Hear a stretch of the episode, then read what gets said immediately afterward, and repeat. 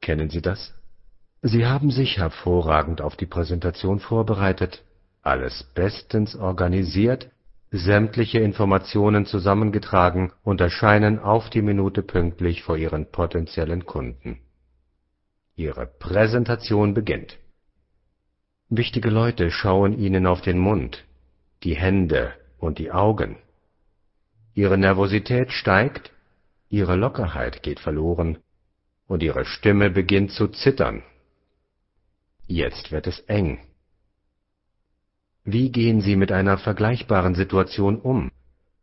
Wie bekommen Sie Ihre Stimme in einen Zustand der Kompetenz, Souveränität und Glaubwürdigkeit vermittelt?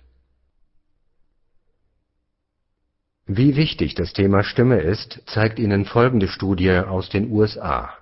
Der Psychologe Albert Mehrabian untersuchte, wodurch Menschen auf andere Menschen wirken. Drei Kategorien kristallisierten sich heraus: der Körper, die Stimme und das Wort. 100 Prozent Wirkung teilen sich gemäß dieser Studie wie folgt auf: Auf den Körper, sprich das Erscheinungsbild, Gestik, Mimik etc., entfallen 55 Prozent.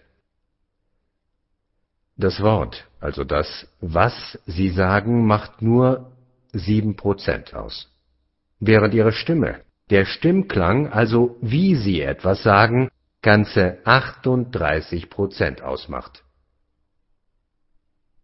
Das heißt, dass Sie in vielen Situationen bereits zu 93 Prozent erfolgreich sind, wenn Körper